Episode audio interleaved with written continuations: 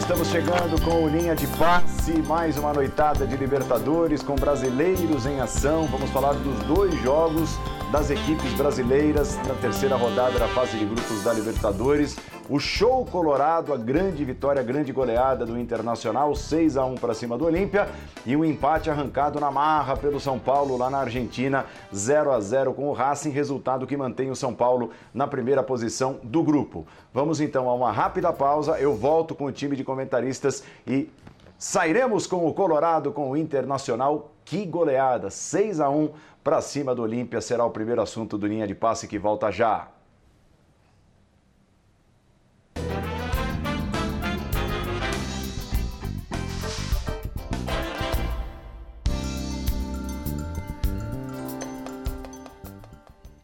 Estamos de volta, linha de passe, uma ótima noite para você. Continue ligado na nossa programação, participe, linha de passe é a nossa hashtag. O Internacional deu um show, deu um show, mais um na Libertadores, né? Segunda goleada seguida do Colorado. Você acompanhou agora há pouco no Fox Sports, 6 a 1 para cima do Olímpia. Aliás, nesse duelo Brasil e Paraguai nesta semana, né? Os paraguaios vieram aqui, os dois principais, os mais fortes, Olímpia e Cerro Portenho, e voltaram com 10 caixas 10 gols, Ei. somando os dois jogos, 6 hoje, mais 4 ontem do Atlético para cima do Cerro Portenho. Estou com João Guilherme, Jean Oddi, Vitor Birner, Paulo Calçade, já com os melhores lances de uma noite iluminada do Internacional, João. Que goleada, que grande goleada para cima do Olímpia. Boa noite. Sem dúvida, Paulo. Um grande abraço, boa noite, prazer estar com você, com o Birner, com o Jean, com o Calçade e com os fãs de esporte. É muito legal esse início de fase de grupos né, para o futebol brasileiro, que vai aí, na maioria das vezes, vencendo seus compromissos, sobrando. E muito interessante o Internacional hoje, que teve a volta de Tyson. Depois de quase 11 anos fora, ficou lá no futebol da Ucrânia esse tempo todo e agora retornou, né? Ele que é um jogador histórico no Internacional, campeão da Libertadores de 2010, da Sul-Americana de 2008 e já mostrou coisas interessantes que pode acrescentar a esse time do Internacional, é, que tem ali uma estrutura já montada desde os tempos de Cudê, que continua tendo Edenilson, um jogador muito importante no meio-campo, é, o Rodrigo Dourado cada vez mais eficiente, embora tenha feito um pênalti é, desnecessário, o Galhardo que se achou no futebol nessa posição um pouco mais adiantado, então muito legal né, o Internacional e também o Ramires vai aos poucos é, se adaptando e conhecendo o elenco, o futebol brasileiro e vai colocando o seu toque nesse time do Internacional que promete ser é, competitivo, Paulo Andrade. É isso mesmo, Paulo Calçade. Boa noite. Olá, Paulo. Olá, companheiros. Ah, eu, eu gostei muito de ver o Inter, não só pelo resultado, evidentemente o resultado dá um impacto e o resultado ele é a moldura de tudo que está sendo feito no Internacional. Mas assim, o, o Olímpia foi ao Beira Rio e chutou uma bola no gol certa, um chute certo durante os 90 minutos. O Inter foi um, num volume, fez isso num volume absurdo. E eu acho que o Léo Bertozzi falou isso durante o jogo, na transmissão, e que é um ponto muito importante para a gente observar desse Inter, que é o seguinte, né? O Inter tem uma mudança de comportamento, de visão de jogo e, e de construção também, que vai mudar radicalmente as coisas no Beira Rio. E assim, ah, mas vai então mudar para melhor? A tendência é essa. Esses dois placares mostram isso. Mas é que é um jogo baseado no jogo que se fala muito hoje em dia. Se falava e pouca gente sabe realmente o que significa, então cria até uma assim, uma grande falta de desinformação em torno dele, que é o jogo de posição, que é praticado lá, foi praticado lá atrás e até hoje pelo Guardiola, pelo é, Sampaoli, é, é, o Barbieri faz isso também aqui no, no, Red Bull Bragantino e é muito interessante ver, porque é um jogo não é que o jogador é fixo, o jogador é preso, o jogador está enjaulado, é um jogo apenas que se baseia na localização da bola, da bola e do jogador. Então não tem nada estático, ele é apenas uma distribuição dos jogadores em campo e isso leva tempo para o time entender é, qual é o papel de cada um e a evolução. Eu gosto do Ramires que ele faz parte de uma classe de treinadores que é uma ele vai lá e ele dá o plá, ele se comunica e ele fala a verdade. Como no primeiro jogo que eles perderam, ele fala assim: treinamos uma coisa, o time fez outra. Quer dizer, nenhum treinador no mundo, é, é raro você ver, nenhum treinador no mundo vai admitir que pensou numa coisa e foi engolido pelo adversário. Ele falou isso logo no primeiro jogo. Logo no primeiro jogo. De uma, de uma sinceridade que eu não estou acostumado a ver. E aí existe um desenvolvimento. E tomara que dê tempo para desenvolver bastante ao longo da Libertadores, já está no terceiro jogo Inter, para a gente ter um internacional aí, quem sabe, lutando por fases mais agudas e decisivas. Agora, o resultado é magnífico dentro de uma transformação que está rolando no internacional e ela é bem-vinda e legal ver o Tyson de volta ao Brasil. Ah, esse é um ponto, né? Um ponto a ser comemorado pela torcida do Internacional, como aconteceu a volta do Tyson por dentro. Daqui a pouco a gente fala um pouco mais sobre isso, né? Diferente daquele Tyson que a gente conhecia antes de sair para o futebol da Europa, para conseguir uma bela trajetória no futebol europeu também. Geode, Colorado eufórico, grandes notícias, belas notícias e duas vitórias em sequência para consolidar o grupo na Libertadores. Pois é, boa noite, Paulo, boa noite, companheiros, fãs de esportes. É, é o Colorado empolgado e eufórico com toda razão, né? Não só pelo placar, não só pelos 6 a 1 que refletiram exatamente aquilo que aconteceu dentro de campo. Inclusive, acho que o jogo já tinha que ter ido para o intervalo com uma vantagem maior do Internacional, né? Internacional que não foi ameaçado em momento algum da partida, que foi muito superior o tempo todo, que criou chances atrás de chances e que traz nesse pacote do 6 a 1 um monte de notícia boa. Vocês acabaram de falar de uma delas, que é o Tyson. Né?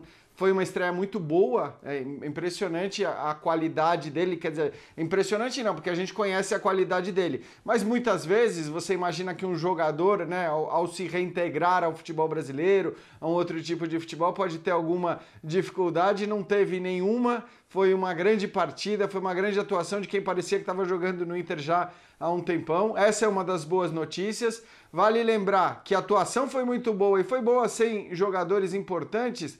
Vou citar o Patrick, porque acho que é um jogador que, que tem lugar nesse time indiscutivelmente. É um jogador que, que né, à disposição certamente teria sido titular. A gente viu a volta do Saravia, que também é um jogador importante. É verdade que o Rodinei até está jogando muito bem, é, vai embora logo mais, mas a volta do Saravia também é um ponto para se destacar aí. É, e o guerreiro que lute, a verdade é essa. Depois de tudo que fez, Paulo Andrade, o hum. guerreiro que lute para achar lugar nesse time depois da atuação de hoje. Oi, Vitor Birner. Tudo bem, Paulo Andrade? Boa noite a você, boa noite aos colegas, aos fãs e às fãs do esporte. Guerreiros têm que lutar, né? Isso é parte. Nesse caso, a gente vai falar depois. É, ficou barato para o Olímpia. É, o Inter poderia ter feito mais gols, poderia ter marcado oito, nove gols e não seria nenhum exagero diante daquilo que o time construiu. É, eu acho que uma coisa que não pode ser descartada, se o Del Valle, com o nível técnico do seu elenco, pior que o do Inter, por exemplo, quando a gente fala da qualidade de zagueiros, do meio para frente com menos opções, com menos jogadores com talento decisivo. Se esse time é, se tornou competitivo com o Miguel Ángel Ramírez e poderia até ter ido mais longe em Copa Libertadores, né, e já chegou a ser vice-campeão antes, mas estou falando do, das edições mais recentes, poderia ter ido mais longe. É, por que o Inter não pode ir se tem um elenco melhor? Caso a equipe consiga assimilar as ideias do técnico. Eu acho que essa é a grande questão. É quanto tempo o Inter vai demorar e espero que os dirigentes deem todo o respaldo nos momentos difíceis, porque hoje é muito fácil, para que esse trabalho tenha, tenha sequência, porque a gente está falando de um cara competente e que hoje a gente pode, hoje deixou sua marca na vitória, porque a gente pode elogiar aqui diversos jogadores, mas com o treinador anterior, e não é uma crítica ao anterior, é a maneira como ele pensa o futebol, o vice-campeão brasileiro, o Inter não produziria esse tipo de jogo. Porque esse técnico é especial diante daquilo que a gente vê no futebol sul-americano. Tanto que, para mim, eu posso destacar jogadores que foram bem, mas eu tenho que destacar, acima de tudo, o coletivo. Espetacular do Inter se adaptando a marcar a saída de bola, quando o Olímpia avança um pouco mais, a jogar a bola nas costas da zagaleta do Olímpia, como chamava a atenção o Zé Elias na transmissão. Quer dizer, um time inteligente, ofensivo que buscou o gol do primeiro ao último minuto, que conseguiu uma goleada e principalmente encheu os olhos do seu torcedor. Vamos ouvir, ver e ouvir Thiago Galhardo, que concedeu entrevista logo depois é, de encerrado o jogo, o show do Internacional, 6 a 1 para cima do Olímpia. Um dos destaques também o Galhardo. Vamos lá. Fala desse resultado expressivo, serve para embalar de vez na competição? Nós vimos durante a competição, não só do, do Libertadores, mas do Gauchão também, fazendo bons jogos, criando bastante oportunidade, e o mais importante é tendo êxito nas finalizações. Nós criamos muito hoje, por isso o placar elástico. Já tivemos uma boa vitória também contra o Tátira. É, como eu disse, não foi uma desculpa a derrota na altitude, mas muda muito a questão da, da, da, velocidade da bola, que eu acho que é até mais do que a questão do, do próprio ar. E isso nos dá confiança para a continuidade, não só da competição da Libertadores, mas agora de mudar a chave. A gente tem um jogo em casa contra o Juventude, valendo semifinal, nós queremos estar na final, nós queremos brigar pelo título, então isso dá mais confiança para o nosso grupo. Parabenizar o grupo por isso, pela partida e pela grande vitória. Agora é apenas o começo da temporada, mas você novamente larga na frente na artilharia da equipe no ano. Você acredita que já assimilou as ideias de Ramires? Eu tento o mais rápido possível entender, é, independentemente de quem seja o treinador. Aqui no, no Inter é o meu terceiro treinador, né? começamos com o Cudê, pegamos o Abel e eu tenho o meu melhor começo aqui, né, dos três treinadores. Então, ano passado eu demorei 15 jogos para fazer 5 gols, esse ano eu estou com 10 jogos, com uma minutagem, imagino que não chegue nem a 5 jogos e ter 7 gols é, é bem expressivo. Graças ao trabalho do professor, eu acho que nós estamos incorporando a equipe, muitos remanescentes do ano passado, do ano retrasado, com peças importantíssimas que têm chegado, como o Tyson, o Palácio. Pessoal do DM que tem voltado, uma felicidade para nós é imensa ver o Renzo voltar saber que o Bosquilha está próximo, que o Guerreiro já está aqui com a gente de novo. Isso é muito bom para nós. Eu acho que isso incorpora ainda mais o nosso grupo com os objetivos que nós temos durante a temporada. Veja só, goleadas recentes do Internacional em destaque aí em amarelo, né? Veja só a sequência, teve 6 a 1 no Aimoré, o repeteco do placar hoje na Libertadores, 5 a 0 no Esportivo, 4 a 0 no Tátira, aí alternando jogos do Campeonato Gaúcho e da Libertadores, e essas duas derrotas para Always Ready e Juventude também no meio do caminho. E o Galhardo é um bom exemplo, né, de uma temporada que começa a ser como o torcedor do Inter espera, João, porque era necessário resgatar Tá certo que o Galhardo, em determinado momento é, do Campeonato Brasileiro, no ano passado, muitos olhavam e falavam: Poxa, é, tá inspirado demais, além da conta, além do que ele pode produzir. Tudo bem que estava talvez acima da própria curva em determinados momentos do campeonato passado, onde tudo dava certo, o Campeonato Brasileiro. Mas cair do jeito que ele caiu, é, se tornando reserva no Internacional, trazer o Galhardo de volta, um bom futebol do Galhardo, me parece é, essencial para que o Internacional siga crescendo. Ah, não tenha dúvida. E olha, é interessante para o Galhardo trabalhar com técnicos que falam espanhol, né? Porque ele, ele deve muito ao Cudê. Né? O, o Galhardo, antes de trabalhar com o Cudê, ele era um meia, era um jogador, é, digamos assim, com algumas limitações no meio-campo. A partir do momento que ele foi colocado pelo Cudê por causa de uma necessidade, por causa da lesão do Guerreiro, na oportunidade um pouco mais à frente, ele teve realmente um crescimento muito grande no seu futebol e passou a ser um outro jogador. O Abel teve outras opções, em muitos momentos não escolheu é o Galhardo. Mas agora, ele mesmo disse aí na entrevista, com o Miguel Ángel Ramírez, ele tem o melhor início dele com um treinador. Né? Já são sete jogos na temporada, sete gols na temporada. Então, realmente é um jogador né, que se encontrou e o Miguel Angel Ramírez, seguindo um pouco do que o Cudê deu de sinalização, é, pode explorá-lo muito bem aí nessa temporada do futebol aqui da América do Sul. É. Essa é uma jogada forte, nós vimos ali o gol, o gol de cabeça também é uma jogada forte. É, até aquele momento, quando sai o gol na bola aérea levantada e o Cuesta abre o placar, é, o Internacional chegava ao seu nono gol em bolas aéreas em 25 marcados nessa temporada. É uma outra arma muito forte, né, Paulo Calçade, que começa a ser notada no trabalho do Ramires. Repito, naquele momento, na cabeçada do, do Cuesta, eram 9 de 25 gols do Internacional marcados em bolas aéreas. É, é importante ter variação no tipo de jogo e, e, e, ter várias formas, várias maneiras de construir os gols.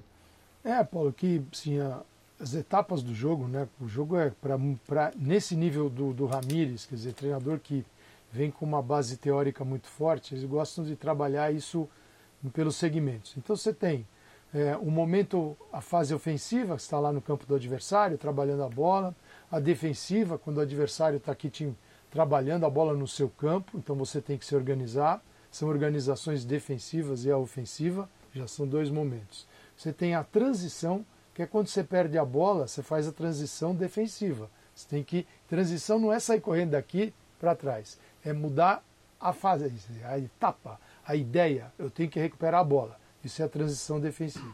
E a ofensiva é quando você recupera a bola. São quatro. A quinta são as bolas paradas. O treinador ele divide e trabalha isso separadamente. Por isso que a gente fala assim que o time precisa de tempo. É porque se você, se, no mínimo, você tem que trabalhar cada uma delas. Quando você não tem tempo, alguma coisa vai ficar pelo caminho, vai ser mal feita, vai ser mal trabalhada. E você percebe que o Inter está se esforçando para fazer isso bem. É, você viu o gol, quem prestou atenção no gol de escanteio, né, é, foi muito interessante o primeiro gol, porque o time do Inter está na entrada da área. Ele poderia se posicionar também ali na primeira trave. O treinador pode colocar o time onde ele quiser ali. É, é do treinamento dele. Ele preferiu o quê? A cobrança no vazio para a chegada dos jogadores. E foi, foi muito bem, muito bem executado, bem feito. Então, cada, cada fase tem que ser muito bem trabalhada, é, é a essência do jogo. Então eu gosto muito, acho que é um trabalho bacana que tem a render.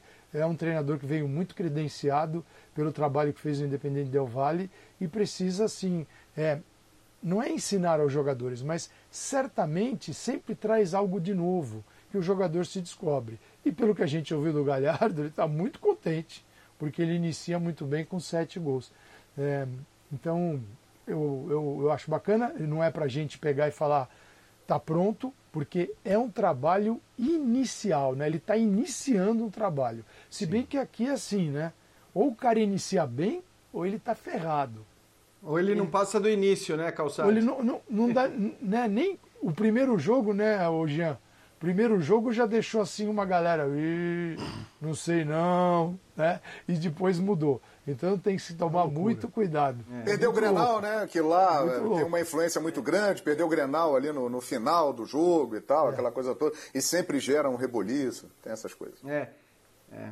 é olha, eu, hoje, falando sobre o repertório, mesmo com o trabalho ainda começando, teve gol para todos os gostos, né? Tem gol de escanteio, gol de bola roubada na frente, gol de jogada trabalhada pela direita, gol por dentro, gol de pênalti, jogada construída do lado esquerdo, né, que tinha ultrapassagem do lateral, se não toca na mão do jogador do Olímpia. E, como disseram no começo, com o time do Olímpia sem capacidade nenhuma de ameaçar o gol do Internacional. É, por mais que o Olímpia não seja lá a oitava maravilha do mundo, o Olímpia não é um time para tomar seis gols de qualquer equipe. Não é uma coisa tão. Não acho que isso vai ser uma coisa tão comum assim. O, Olímpia, o Inter ganhar do Olímpia, o Inter tem mais time que o Olímpia, perfeito. Mas se impor dessa maneira é algo que a gente tem que elogiar bastante. E passa muito pelo dedo do técnico e passa por diversas atuações individuais boas que facilitaram, já deixando a bola pingando pra, na estreia do Tyson, né? É, e um detalhe interessante, viu, em cima disso que o Birner está falando, essa foi a segunda vez na história do Inter em Libertadores da América que o Colorado fez seis gols quando venceu de goleada. A outra vez foi no dia 5 de abril de 1989, quando venceu o Penharol por 6 a 2 e a de hoje diante do Olímpia. Nas outras oportunidades, o Inter venceu é, com cinco, quatro gols de diferença. Agora, com seis gols de diferença, essa de hoje foi a segunda vez na história colorada em Libertadores. O Calçade citou no, no, primeiro comentário dele a entrevista que o Miguel Angel Ramírez tinha dado depois da derrota para o Always Red, né? Falando é, que ele não esperava aquilo que ele encontrou na partida e tudo mais.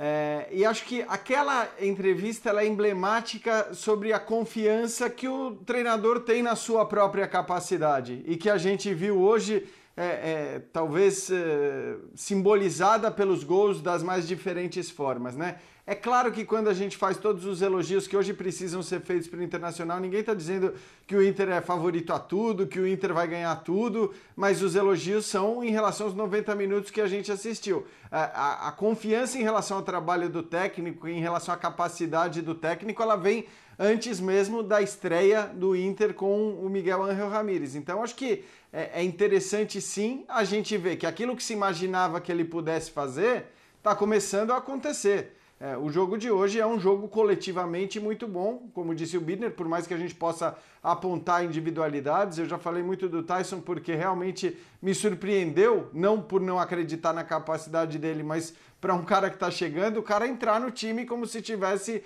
jogado o campeonato passado inteiro. E o campeonato passado, aliás, é um bom, é uma boa base para a gente saber também do potencial do Inter, né? O Inter teve muitos problemas de lesão, perdeu muitos jogadores importantes. Talvez tenha sido, né, dos times que lutaram pelo título em algum momento ali, aquele que mais sofreu com lesões, que mais ah, sofreu sim. com ausências. É, e esses caras fizeram muita falta. Talvez pudesse até ter sido diferente a história para o Internacional, né? Olhando por como terminou o campeonato e tudo mais.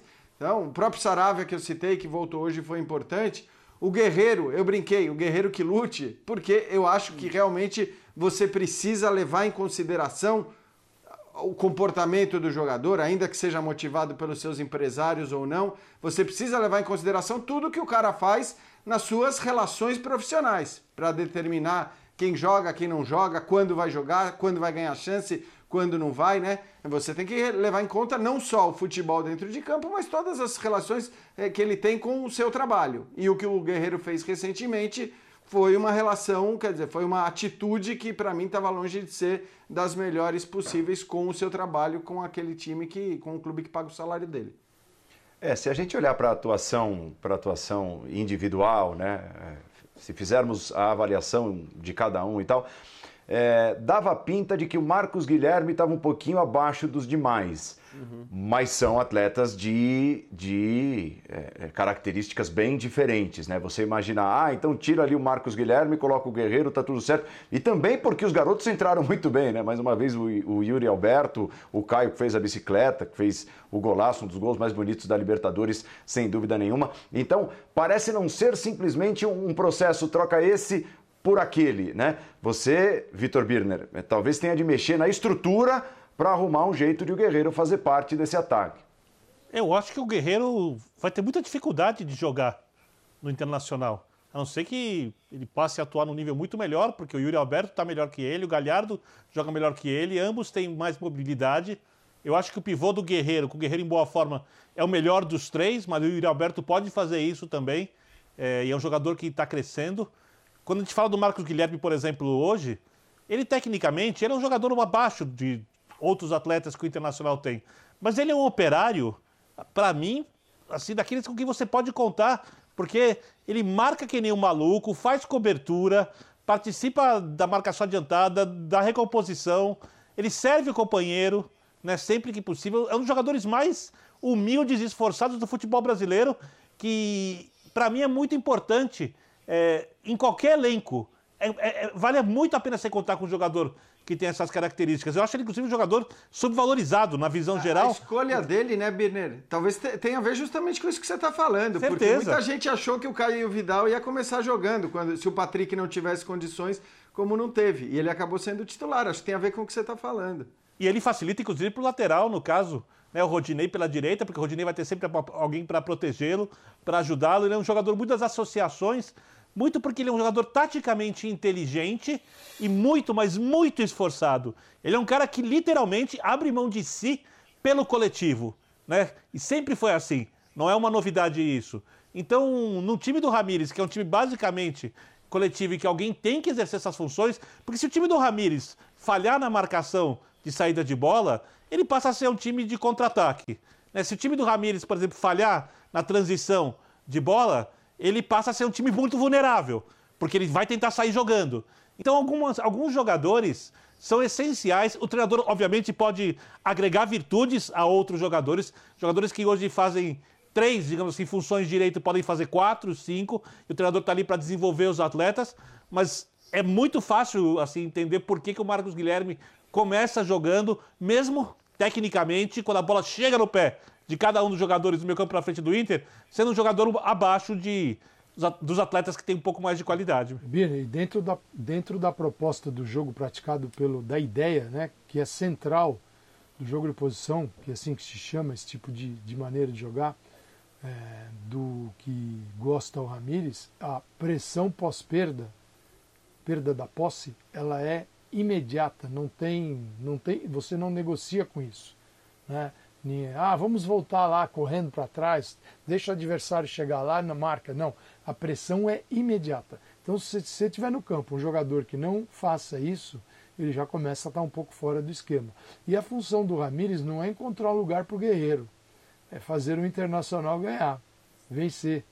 Então, outros jogadores, talvez assim, menos badalados, sem, que chegaram sem a importância do Guerreiro, porque o Guerreiro chegou no Inter faz um tempo, né? E ele teve muitos altos e baixos, né? De contusão, a suspensão, teve tudo.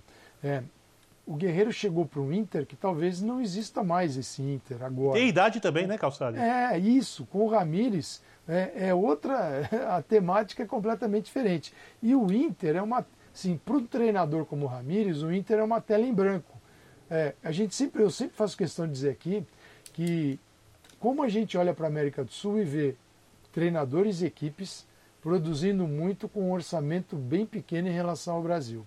Agora você tem um desses treinadores, que é o Ramires, um desses treinadores, que é um treinador espanhol, que tem um orçamento diferente, que ele nunca teve. É claro que é um orçamento complicado, porque o Brasil é assim, né? O jogador vale 10, a gente paga 20. Então também o orçamento vai para a cucuia logo de cara. É, lembra quando é, teve aquele, aquele volume, né, parecia um tsunami de grana da televisão chegando nos clubes. Todo mundo pensou: olha, futebol brasileiro vai ficar rico. Não, dobrou o preço de tudo, ficou pior. As dívidas, quando, quanto mais dinheiro o clube recebeu, maior era a dívida que ele tinha. Né, de estudos que foram feitos, isso em relação à maioria. Então agora o Inter tem um treinador acostumado a trabalhar, é, a, acostumado a que o trabalho e a ideia se sobreponha não ao talento, mas aquela qualidade do jogador, ele precisa extrair o máximo. Então, se o Ramires conseguir extrair o máximo de, dos jogadores do Inter, muitos jogadores serão descobertos, porque até hoje jogaram de uma forma diferente e poderão oferecer muito mais para o Internacional. O que a gente tem que pedir sempre e torcer por isso, eu torço muito, que eu, eu gosto de dessas histórias que a gente encontra nessas equipes, com esses treinadores. Né? Só espero que ele tenha a condição de, de executar tudo isso. Né? Que o único parâmetro não seja ganhou a Libertadores é bom, não ganhou a Libertadores é um trabalho horroroso. Aí não tem jeito. Lembrando que esses caras estão plantando sementes que devem dar bons frutos no futebol brasileiro.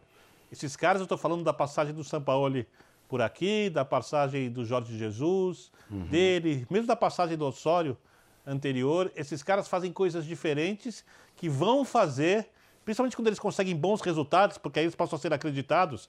Eles devem ser acreditados pelos bons trabalhos, mas eles passam a ser acreditados quando têm resultados. Mas, e, e, e quando conseguem esses resultados, vão fazer o futebol brasileiro na marra caminhar adiante.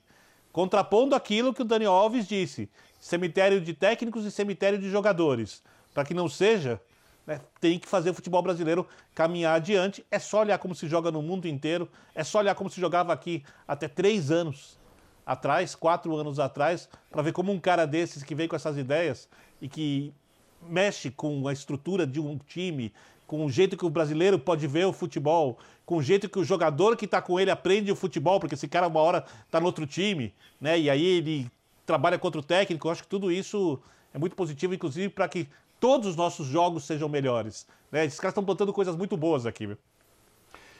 Muito bem, na Argentina, em Avejaneda, no cilindro, São Paulo trouxe um ponto, dá para definir assim, por não ter feito um bom jogo, longe disso. São Paulo passou longe de suas melhores atuações, comandado pelo Hernan Crespo, e acabou trazendo um ponto. Termina o jogo com homem a menos, foi expulso William, uma expulsão bastante questionável, arbitragem complicada também, e o São Paulo conseguiu um ponto. E assim sendo, permanece na liderança do grupo e também beneficiado pelo resultado do outro jogo do grupo, que terminou um pouco mais tarde, terminou agora há pouco também, o empate por 0 a 0 entre Rentistas e Sporting Cristal. A gente começa o assunto São Paulo com a palavra de Hernan Crespo depois do jogo. Estamos no começo da, da temporada, eh, fazemos muitos jogos, calendário eh, importante Esperamos que la federación, no, nos en San Pablo representamos a la, también a la Federación Paulista. Nos en este momento debemos jugar próxima semana Copa Libertadores, cuartas de final, en menos de 48 horas. Y representamos a la Federación Paulista. Y representamos a la Federación Brasileña.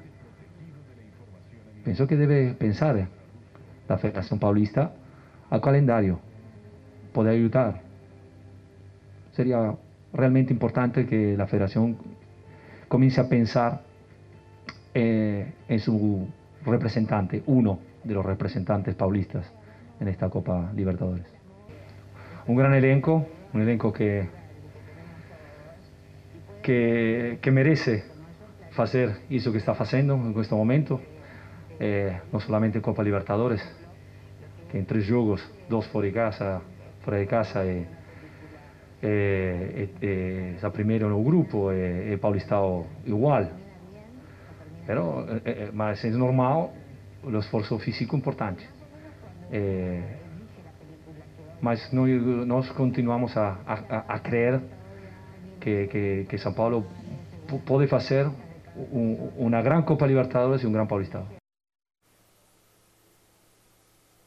Muito bem, aí números do empate hoje, posse de bola maior do Racing, que foi para esse jogo com o técnico com a corda no pescoço, o Pise, nem é certo que vai continuar. É, veja, o Racing finalizou 14 vezes, o São Paulo só 4. Finalizações certas, 4 do Racing, perigosíssimas, e uma do São Paulo. Foi uma no primeiro tempo do Luciano, depois nós tivemos bolas no travessão, mas estão na estatística aí, claro, das finalizações, as não certas, até porque a trave é o início do fora, diria o poeta. João Guilherme, que jogo com cara de Libertadores hoje em Avejaneda, hein, João? Ah, sem dúvida. Isso aí é Libertadores. O Racing em crise, uhum. o Racing quase fora é, da parte decisiva da Copa da Liga Argentina, né, que os canais Disney transmitem, mas é o Racing, é jogo entre Brasil e Argentina. Inclusive você, durante a transmissão, muitas vezes citou esse ponto desse duelo, desse jogo especial, e o Lugano também, que conhece muito bem essa história, falou exatamente isso. Gostaria de destacar é, o Miranda. Eu até conversava aqui com o Vitor Birner é, um pouco Nossa. antes do programa entrar no ar. É, que atuação do Miranda, para deixar Aí o torcedor do São Paulo muito feliz, né? embora o São Paulo até este momento tenha sido o único brasileiro que não venceu nesta rodada, o Fluminense joga amanhã, mas é, é um jogo complicado contra o Racing na Argentina, e o Miranda mostrou-se hoje aquele Miranda que a gente conhece, que a gente passou a admirar, um grande zagueiro, desde quando surgiu no Curitiba, no São Paulo, no futebol europeu, na seleção brasileira. Que atuação soberba do Miranda, comprovando que ainda poderá ajudar muito o São Paulo aí nessa temporada. E hoje, tecnicamente, né, Vitor Birner, olhando para o todo, para o funcionamento da equipe, aí mais é, na parte tática, mas individualmente, as principais peças do São Paulo andaram muito mal, né? O João destaca o Miranda, que foi um oásis, tanto que foi eleito oficialmente pela Comembol o melhor do jogo e fez uma partida absurda, mas muitos jogadores importantes do São Paulo, tecnicamente, hoje não funcionaram. É, eu diria que foi uma ilha no time do São Paulo. A ilha de qualidade, porque nenhum outro jogador do São Paulo, o Volpe também jogou bem. É, foi realmente bem na partida. Eu acho que os alas ficaram muito comprometidos porque o São Paulo não conseguiu fazer a saída de bola. O Racing, e isso é uma, isso é uma coisa para se pensar, porque o Racing não é um time tão bem preparado assim para fazer essa marcação avançada. Eu vi os outros dois jogos do Racing na Libertadores, o Racing jogou mal as outras duas partidas. Hoje, perto do que ele fez, ele jogou muito bem. Precisa ter feito uma partida no máximo razoável, se a gente for fazer uma avaliação um pouco mais racional. Ele foi bem perto das outras duas partidas. É, o São Paulo, quando o Racing avança a marcação, deveria estar muito feliz com isso, para poder fazer essa transição e explorar os espaços. Seja levando a bola à frente ou até com os passes longos para conseguir acionar os seus jogadores mais avançados no contra-ataque. E o São Paulo não conseguiu fazer nada disso. Então os laterais, os alas, que vão muito bem no avanço, participaram muito pouco das, da criação pelos lados, porque o São Paulo teve muito pouco a bola no campo de frente. E um outro detalhe, o São Paulo, que também vai muito bem na marcação avançada, né, pressionando na, perto da área adversária, no perto de pressiona, também não conseguiu fazer isso. E aí, eu não sei se. Não sei a dúvida, tá? Antes que alguém apareça na internet para me xingar. Se foi ligado o sinal de alerta da maratona de jogos. Porque a gente já falou aqui várias vezes, para esse sistema funcionar, o São Paulo precisa estar fisicamente muito bem. O São Paulo precisa ser extremamente intenso. Não foi contra o Corinthians, foi por 20 minutos, 25 minutos no primeiro tempo, e hoje não foi em nenhum momento da partida. O São Paulo não conseguiu adiantar a marcação para aproveitar, para roubar a bola de um time que tem muita dificuldade para sair jogando com a bola, que não tem, não tem qualidade, que geral, normalmente aposta nos lançamentos longos. Quer dizer, onde o São Paulo tem como jogar mais, é, o São Paulo não conseguiu acionar. E o Benítez ficou um pouco perdido ali, no meio da pancadaria do Racing, e esse tomou empurrão, chute, tapa na nuca, na orelha. Parecia um jogo dos anos 90 de Libertadores. Tudo com a complacente arbitragem do chileno. E foi se irritando e também não fez absolutamente nada. Depois das trocas, quem entra também não faz absolutamente nada. Quer dizer, foi a pior atuação do São Paulo para mim até agora, sob o comando do Crespo. E a gente vai ter que saber se nos próximos jogos ela foi uma atuação ruim por conta do jogo mais pegado, do jogo de Libertadores fora de casa, ou se o São Paulo tem um problema físico, tem uma queda de rendimento física que pode comprometer não só esse jogo, mas alguns jogos mais. O Benítez é cria do vizinho, do outro lado da rua, né? Porque os dois estádios são literalmente colados, separados por uma rua. Era jogador independente, ali apareceu bem é, para o futebol, então o pessoal lá conhece bem ele e pegou realmente forte o Benítez. Acho que tem fatores aí de rendimento que eles se juntam e eles apresentam rendimento deficiente. E aí tem que tomar cuidado mesmo.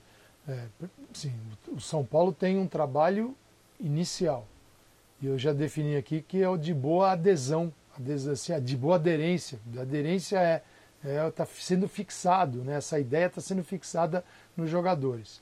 Só que ele é um trabalho inicial. E o que acontece? O São Paulo joga com três zagueiros, São Paulo estabeleceu que vai ter Daniel Alves numa ala agora e o Reinaldo na outra. Isso o Racing observou bem. A gente sabe que é Liseiro e Luan, então Benítez Pablo e Luciano. Esse São Paulo é o adversário. Assim, não, essa, eu não gosto muito de quando a gente. Ah, o tal time deixou de ser a novidade. Gente, se for assim, justifica esse massacre que é no Brasil. A gente está sempre trocando e mudando para não ser a novidade. Só que a única certeza é que não vai ganhar nada. Então, um time, quando ele se estabelece e ele tem rendimento, ele é conhecido, suas virtudes são conhecidas. E o adversário tenta barrá-las. Né? E o Racing fez isso muito bem dentro desse trabalho inicial, que é, é interferir muito na saída, não deixar. E o Reinaldo ainda conseguiu. Né? O Reinaldo é o lateral mais agudo. Em relação a Daniel Alves, um vem para cá por dentro, o outro vai. Né? Então não é o Daniel não fica naquele corredor o tempo todo, porque não dá mais para ele. Mas ele pode trabalhar como mais um jogador de meio de campo, enquanto o ala esquerda se aprofunda. E é assim. Mas o Racing sabe tudo isso, o Racing viu tudo isso. Então, assim, primeiro, o Benítez, este é o jogador que abastece, não pode jogar. E não jogou. E ficou sentado e deitado o tempo todo. E alas, mais dificuldade. Então, assim, o adversário, ele entendeu e conseguiu o máximo empatar o jogo. São Paulo acertou ao longo do jogo todo uma bola no, no gol, uma bola.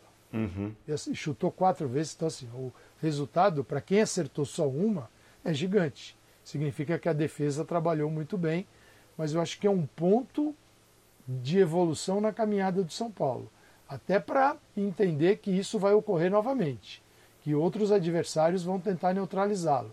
Aí, como é que você sai disso? Tendo um condicionamento brilhante para poder jogar o seu futebol no mais alto nível. E de onde você tira isso? Vixe. Você não tira. Você então, não tira. Não tira. Olhando para isso. Nós estamos numa encruzilhada, cara, não tem jeito. É, então, acho que olhando para esse ponto, porque é claro que o resultado foi muito bom, essa é a melhor notícia do São Paulo na noite foi o resultado, pelo contexto todo, e, e por contexto entenda-se o fato que o, o Racing jogou melhor, o fato de que o São Paulo jogou 15 minutos com um jogador a menos depois da expulsão absurda, né, do, do William. Agora, é, acho que a notícia pior de todas não foi a atuação do São Paulo não ter sido tão boa como a gente se acostumou a ver quando o time titular estava em campo.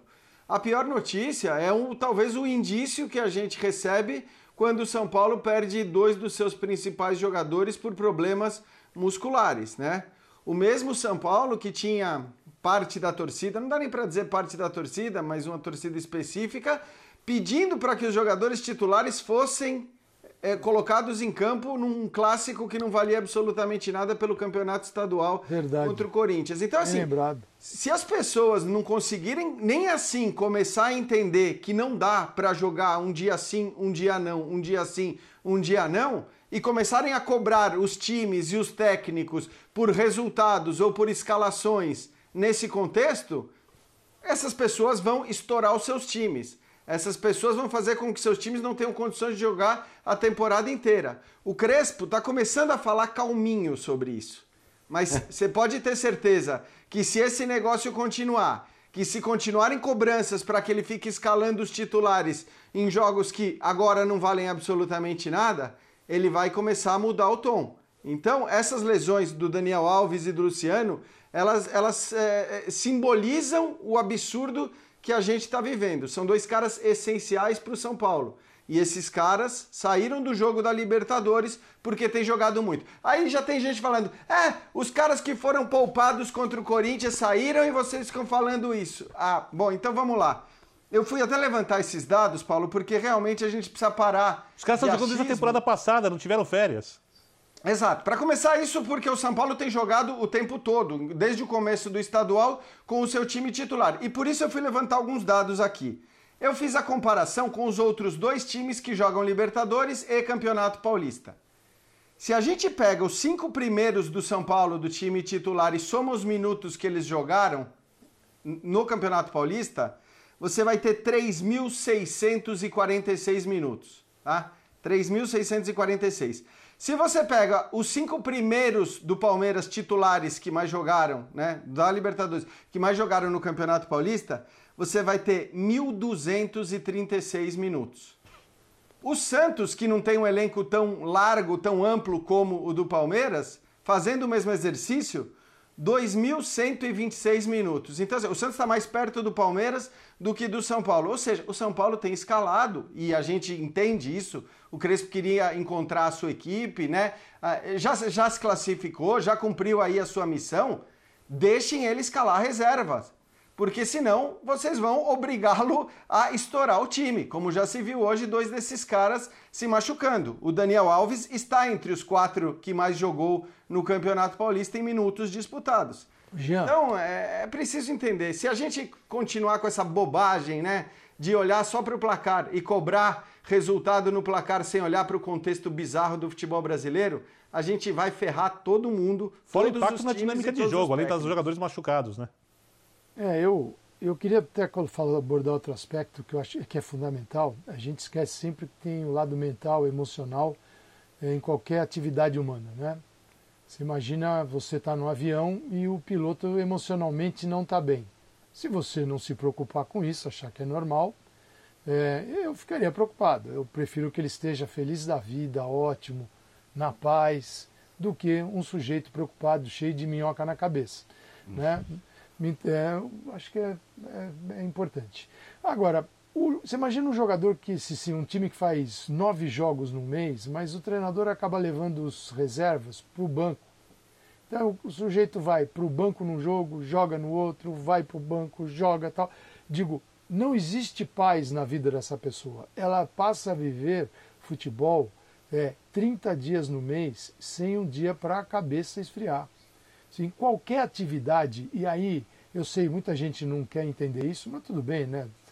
A gente tem problemas muito, muito maiores no Brasil hoje que as pessoas não querem entender mesmo. É, então, também não vou querer que no futebol entendam. Ah, eles ganham muito. Como se fosse assim, eles ganham muito. Logo, né? Cristiano Ronaldo deveria ganhar até os 100 metros rasos, pular na piscina, salto com vara, é, salto em altura, é, basquete, porque jogar sozinho, jogar sozinho, quer dizer, isso é de uma assim, é, intelectualmente é muito pobre, né? Então eu lamento profundamente. O jogo é mais complexo do que isso. Por isso que, quando pode, qualquer jogador do futebol brasileiro, na primeira oportunidade, se manda, se livra deste lixo. As pessoas não entendem isso. Você, imagina você ter um time, cara, que você vai treinar lá fora, o cara te convida para jogar lá. Não vou pegar clube, não vou citar nenhum clube, eu vou citar qualquer clube. Você vai lá, por pior que seja o calendário, você vai treinar das 10 a meio-dia e vai, e vai, quando não treina, das 11 a 1 e almoça no clube e vai para casa. Uhum. Vai jogar. Agora o calendário está piorzinho. Se você for um clube grande, tem uma Liga dos Campeões não, mas você vai pegar um avião, viajar duas horas, jogar, teu avião te traz de volta, você dorme na sua casa. Então, esta vida de jogador de futebol, os caras querem. E eles vão ter. Ô, e, nós não, e nós vamos perder esses caras. Quer dizer, a qualidade do nosso jogo ela está sendo destruída e só o Crespo só errou numa coisa. A hierarquia das competições aqui no Brasil, elas não existem. Primeiro é estadual, depois é brasileiro e Copa do Brasil, e o resto. O que manda e rege o futebol brasileiro são os presidentes das federações estaduais. São uhum. os caras que votam na presidência CBF. A hora que o Crespo entender isso, ele vai ficar mais pé da vida, mas vai entender como as coisas Quando funcionam. ele falou que o São Paulo é o representante da Federação Paulista e por isso a federação deveria yes. ajudar, eu pensei aqui, bem-vindo ao futebol brasileiro, Crespo. Bem-vindo. É, porque isso é, não soa, não soa razoável pra gente, essa lógica. É. Embora seja uma lógica que faça sentido, não soa razoável pra gente, porque não é assim que funciona. Agora, eu só quero destacar que o torcedor pode ajudar muito nessas horas. Né? O torcedor, eu acho que ele tem uma capacidade de ajudar. Por quê?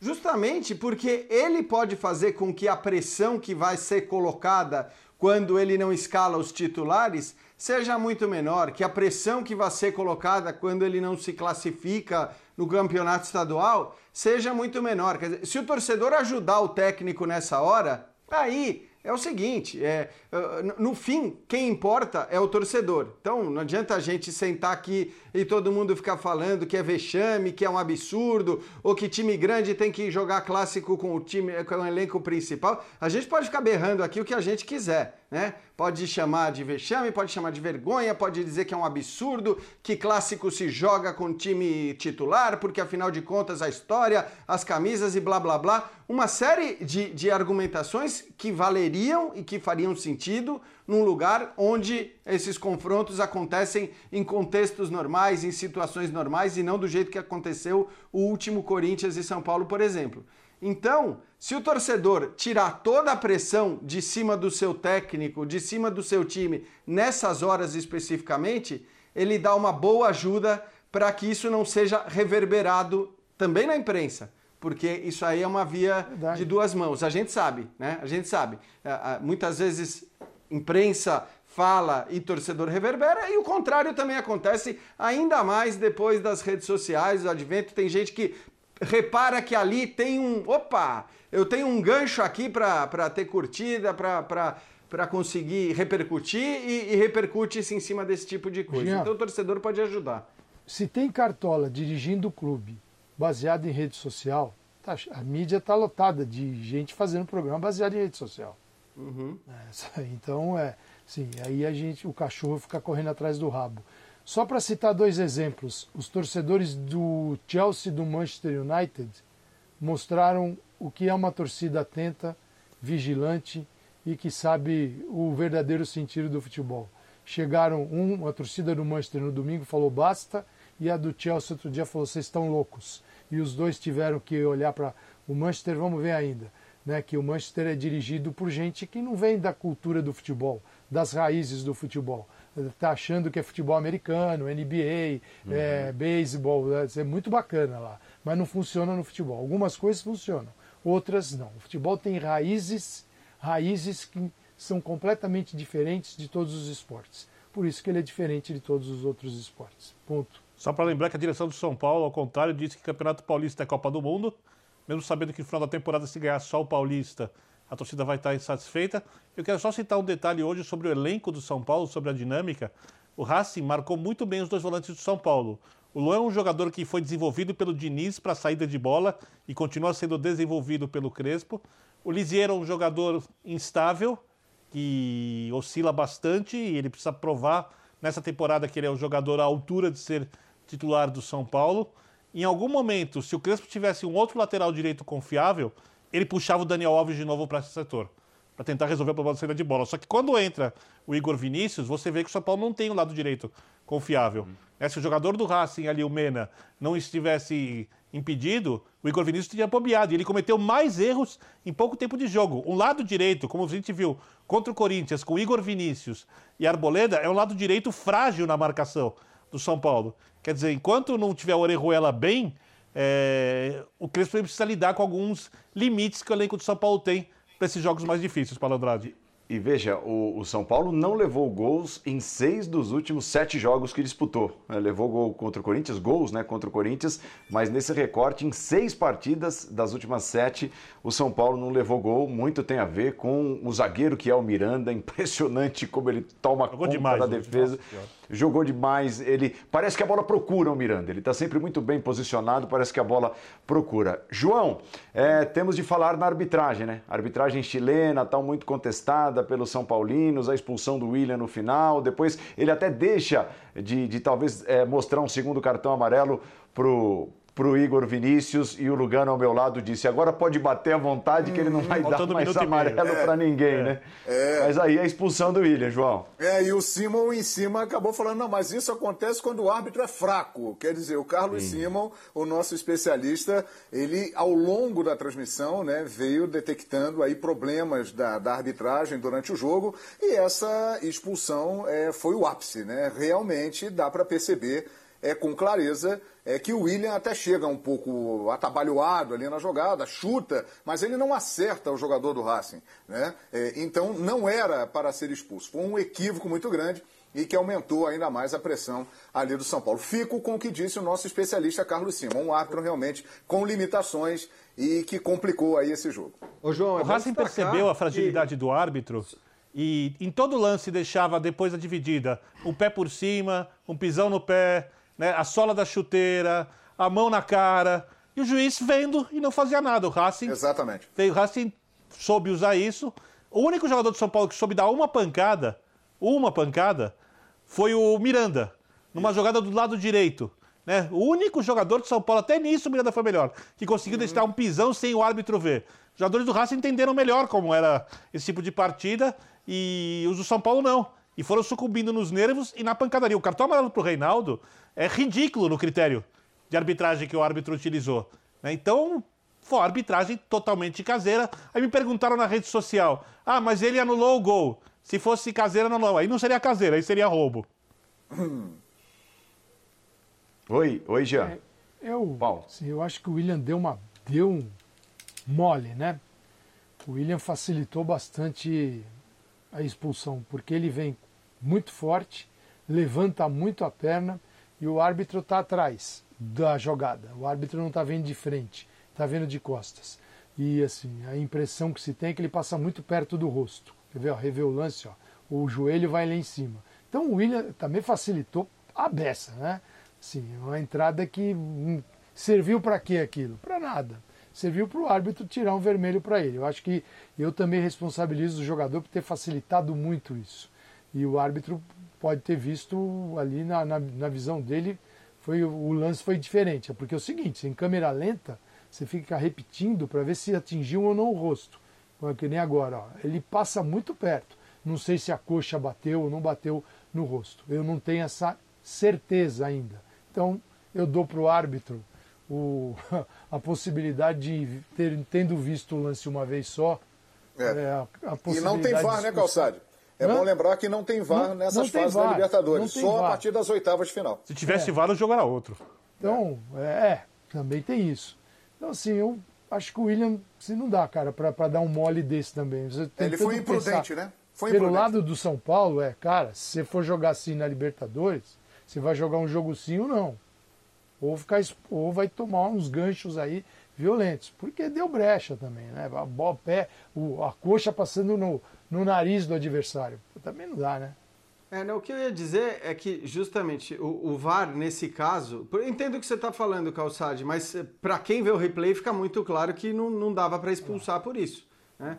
É, então, é, é, o típico lance que teria sido, muda, teria sido mudada a, a, decisão do árbitro com o VAR. E o absurdo que é você não ter VAR na Libertadores. Eu acho que a gente Sem precisa é, continuar falando disso, precisa continuar batendo nisso, porque é inaceitável num campeonato que é o principal campeonato é, do futebol sul-americano você não ter VAR numa fase que não é uma fase preliminar. É a fase de grupos, é a primeira fase da Copa Libertadores. É, é inaceitável que seja assim e digo mais, talvez a Libertadores, por como é, pelos clichês que se criou em relação à competição e esses clichês foram absorvidos pelos jogadores, a gente tem visto, inclusive nessa rodada que a gente mostrou em grande parte nos, nos canais da Disney, é, a gente tem visto que os jogadores compram isso, quer dizer, isso é, é visto até como algo legal, como um atrativo a mais da competição. A Libertadores precisa mais do VAR do que qualquer outra competição de futebol pelo mundo, porque ela inibe, ela coíbe certos jogadores a agir de certa maneira, né? Então uma série de coisas que acontecem porque o cara sabe que não tem VAR não aconteceriam e outras é, onde a gente sabe que também a arbitragem não é boa é, e outras seriam simplesmente corrigidas quando há um erro. Para mim esse é um, foi um caso muitos claro dos atrativos que são vendidos aí como fantásticos na Libertadores, para mim é como você pegar um ônibus que ele tem todos os pneus careca e está chovendo. Você vai achar aquilo lindo. Eu acho detestável. Eu prefiro o futebol jogado como futebol, não neste nível de violência, de manha, de catimba, de empurra-empurra, de reclamação tal.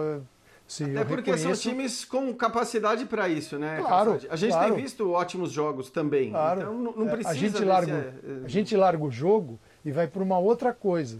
E aí a gente acha que a outra coisa é o jogo. Eu, sinceramente, ninguém vai me convencer disso. É, o São Paulo ainda fica numa boa no grupo em relação à, conquista da vaga. É lógico que depois o objetivo é a conquista do primeiro lugar e mais ainda a conquista de uma boa campanha para ter a possibilidade de, de quem sabe mais para frente definir em casa nas fases mais agudas da Libertadores. Mas ele fica numa situação boa no grupo depois do empate de hoje, Rentistas e Sporting Cristal, e matematicamente a vaga pode pintar, né, Birner, já na próxima rodada porque o São Paulo pega o Rentistas, se o São Paulo vencer o Rentistas e o Sporting Cristal não derrotar o Racing, matematicamente o São Paulo já estará classificado, é, mesmo ainda na quarta rodada por antecipação. É, me corrija se eu estiver equivocado, 7-5-2-1, né? Rentistas 2, Sporting isso. Cristal 1. Isso, isso exatamente. Do grupo. Exatamente. É, o São Paulo tem 5 pontos a mais que o segundo colocado. Se ganhar do Rentistas, provavelmente. Aliás, já se classifica, né? Porque aí abre oito pontos, faltando dois jogos para o segundo colocado. E o Sport Cristal, se ganhar, fica a seis pontos do São Paulo. Então ainda precisa que o São Paulo perca seus dois jogos no Morumbi. O Sport Cristal ganhe suas duas últimas partidas para ser ultrapassado. Então o São Paulo praticamente se classifica. E vale lembrar que se o São Paulo vencer o Racing e o seu outro e, o, e o seu outro, e um dos seus outros dois jogos, o São Paulo também ali acho que já não pode mais ser ultrapassado, porque abriria sete pontos para o Racing, com o Racing tendo mais dois jogos, é isso. Aí o São Paulo com mais duas vitórias, uma delas contra o Racing, garante a primeira colocação do grupo. Quer dizer, o resultado, como disse o Jean no começo, a atuação não foi boa, mas diante das circunstâncias o resultado foi muito bom. Aliás, é gozado como a gente está numa semana em que o São Paulo é questionado, depois de ele ir jogar em Itaquera com sete reservas e empatar, e jogar contra o Racing na Argentina com uma arbitragem dessa, jogar mal, empatar, terminar com sobra no grupo da Libertadores e o time sendo criticado. Quer dizer, o nível de exigência para um trabalho tão no começo como do Crespo, me parece que está um pouco desproporcional. Ah, vá. Não chega a ser novidade, né, Bíblia? Eu só tô lembrando, Jean. É o nosso, é. é o nosso padrão, cara. É uma surpresa. É, sobrou, é, é, é que sobrou assim, nessa temporada tá tudo muito mais, né? É era uma temporada pra tá. gente. É, se a gente não enxergou nessa temporada com tudo isso, a gente não vai enxergar nunca. Então eu realmente já perdi as esperanças, Paulo. Não, Nunca perca. Não Perdi, perdi. Eu perco, eu perco sim. A pior coisa que pode acontecer com o ser humano é perder a esperança. Eu faço uma pergunta. Como disse o Calçade, a gente tem muito motivo para perder a esperança. Eu faço uma pergunta aos colegas. Vocês, depois de um ano e tanto vivendo essa loucura, são pessoas normais, não? É diferente. Tá difícil. Diferente. Não. Bem longe disso. Então, tá difícil. imagina isso. Em cobrança, em cobrança, né? sem cobrança. Se as coisas que eu recebo aqui por, por causa do Real Madrid e do Barcelona. É, falando de clube brasileiro. Pesado. Real Madrid e Barcelona. Cara, e, e o Mourinho, eu descobri que o Mourinho é a pessoa que mais desperta ódio nas Sim. pessoas. Que loucura, cara. Amor e ódio, amor e ódio, porque os mourinhistas, os, os, os Claro. convictos também são, são é, amor e ódio. É Isso. tipo Neymar. É isso, tipo. É, Neymar. bom, é, é, é isso, essa nossa lavagem psicológica à parte, vamos aos palpites, Vamos porque tem nosso divã, brasileiro. o divã do Linha. Nosso divã do linha à parte, vamos aos palpites, porque tem brasileiro amanhã também disputando o jogo da Libertadores, o Fluminense, não na Colômbia, hein? Jogará fora de casa, mas não na Colômbia. Jogará como visitante, mas não na Colômbia.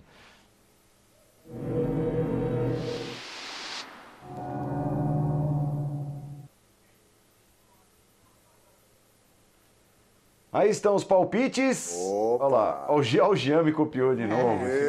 Isso. Sempre isso, impressionante. Júnior, o. Fluminense, o Fluminense empolgou na segunda rodada, fez um bom jogo com o River, empolgou na segunda rodada, venceu fora, mas eu tive a chance de narrar esse, o jogo do, do time do Júnior com o River Plate, é um time bem arrumado também.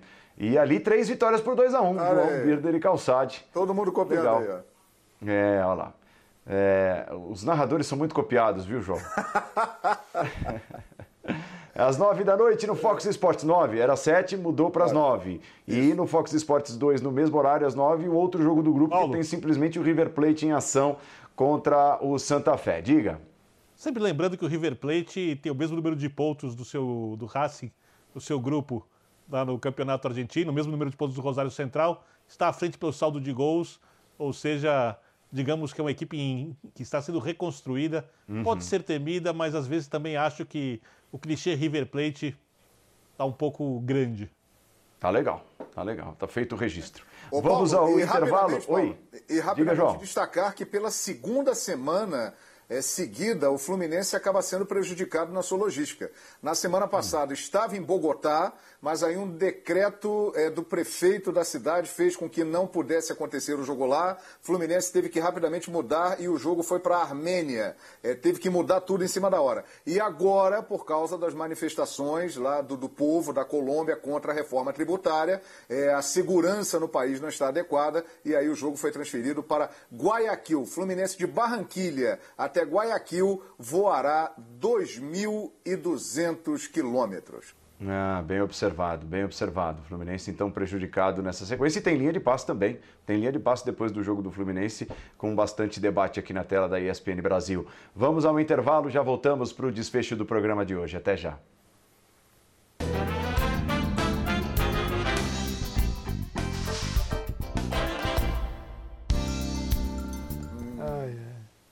Senhores, estamos encerrando a edição de hoje. Ó que tarja bonita, ó, a tarja Olha aqui, ó. Linha de passe e volta na Opa. quinta. É sobre isso que nós estamos falando. Sim. É, 23 e 25, tá? Exato. Tem bastante Fluminense, tem jogos da Sul-Americana, clubes brasileiros em ação. E a tarja aqui tá certa, tá? Agora nós estamos falando o que tá na tarja e prometendo voltar amanhã. Muito obrigado aos companheiros, Geode, João Guilherme, Vitor Birner, Paulo Calçade, obrigado a você, fã de esportes. Valeu, valeu pelo carinho, uma ótima noite. Tchau. E o povo cobre vacina como cobra seus jogadores. E os GCs.